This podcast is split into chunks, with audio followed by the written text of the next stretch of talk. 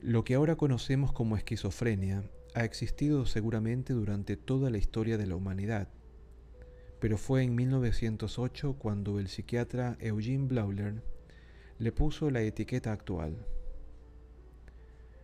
Bleuler dirigía en Suiza el principal hospital psiquiátrico de Europa, el Burgotzli.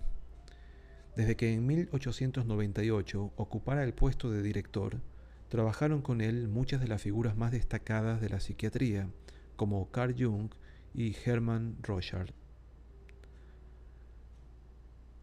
Bleuler no estaba de acuerdo con la denominación contemporánea del trastorno demencia precoz, porque su experiencia clínica le demostraba que los pacientes normalmente no se volvían dementes ni los síntomas se manifestaban siempre en la juventud. Las esquizofrenias se caracterizan por delirios, alucinaciones y pensamiento trastornado. Los subtipos de esquizofrenia son catatónica, desorganizada, paranoide y no diferenciada. Cada subtipo tiene sus propios patrones característicos. La esquizofrenia paranoide, por ejemplo, puede presentar manía persecutoria o delirios de grandeza como explicaba un paciente en el siguiente pasaje del libro de Bleuler, Demencia Praecox. Cito. En el interior es como si yo fuera Cristo o los apóstoles.